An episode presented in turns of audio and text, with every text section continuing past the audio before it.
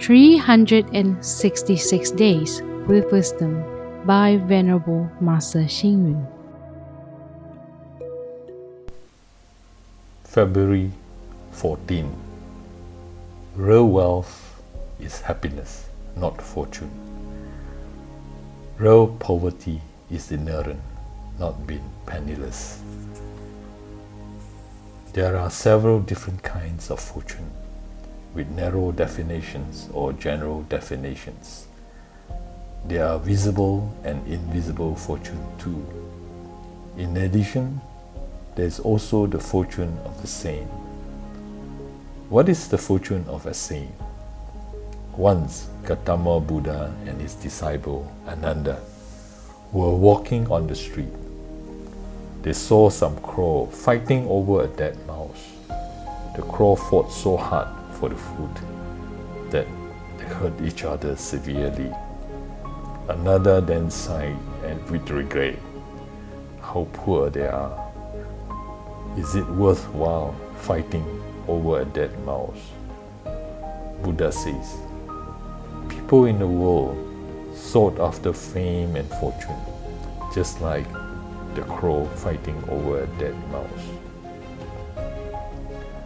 From the perspective of the saint, the dead mouse is the fame and fortune. However, people will fight for it with their lives. It is thus said the fortune of the saint is living with a peaceful and wise mind.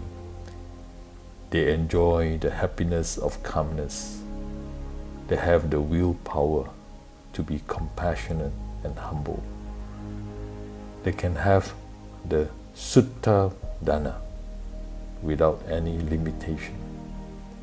In fact, you can create your personal fortune too, but you have to understand how to enjoy the fortune by sharing it with others.